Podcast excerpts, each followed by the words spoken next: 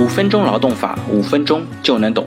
今天我们来聊一下，病假员工合同期满可以直接终止劳动合同吗？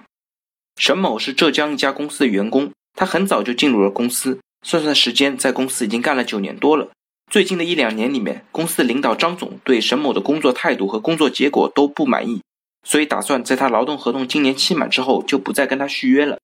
可就在沈某劳动合同即将期满的那个月，沈某突然向公司递交了一份精神卫生疾控中心出具的病假证明，说他患了幻想症，建议病假两周。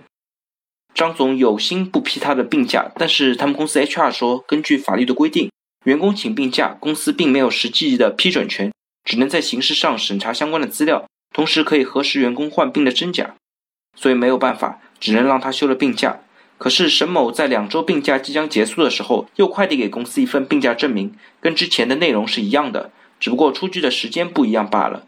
这下张总不干了，打电话给律师说：“这个病假我没法批了，如果再批，在他病假期间，劳动合同就要终止，他的工作也没有办法交接。”律师一听就知道张总对这一块不是很了解，耐心的跟他解释道：“员工劳动合同期满的时候，如果他患病或者非因公负伤，在法定的医疗期内的话，劳动合同是不能终止的。”劳动合同期限应当依法延续至相应的情形消失为止。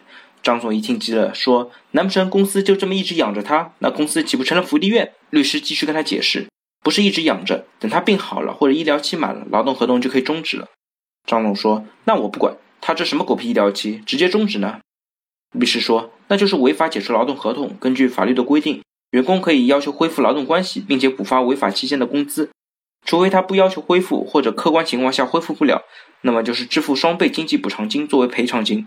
张总在电话里说道：“这什么跟什么啊，折腾死了！我们见面聊。”没过几天，张总带着资料约律师见面。律师翻看了一下张总带来的材料，发现里面还有一张劳动合同续签通知，就问张总：“这个材料是哪里来的？”张总说：“我们公司 HR 弄的，说法跟你差不多，就是在什么医疗期内不能终止，得续签劳动合同，就做了这个东西。”可是我没记得你提出过要续签合同，所以我就还卡着这个材料没有发，带过来给你先看一下。律师点点头说：“幸亏没有发，这要是发了，问题就大了。”张总说：“怎么了？”律师说：“根据法律的规定，劳动合同期满的时候，员工患病或非因公负伤，在法定的医疗期里边是劳动合同期限延续，而不是要求续签劳动合同。你这要是续签劳动合同，就属于一次新的固定期限劳动合同。”等这个合同期满，你们就一定要跟沈某签无固定期劳动合同，所以一般是不会在这个时候签合同的，而是直接通知员工劳动合同延续就行了。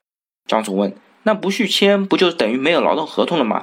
员工不会去告我们没签劳动合同要双倍工资吗？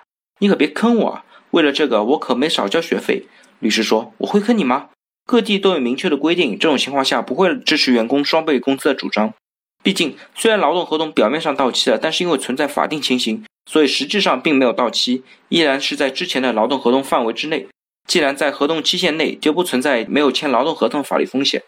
张总说：“哎呀，这么复杂，不管了，我相信你，就按照你说的，回去让他们发个通知给员工，通知他劳动合同期限延续到医疗期满。”律师说：“不不不，通知里面不能说劳动合同期限延续到医疗期满，而应该说延续到相应情况消失为止。”张总刨根问底的问道：“为什么呢？”律师说。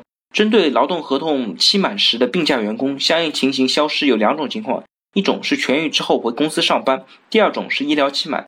所以，医疗期满只是相应情形消失的一种表现。如果通知当中合同期限延续到医疗期满，那么一旦员工医疗期没有满，病好了又回来上班了，那么劳动合同到底是继续呢，还是终止呢？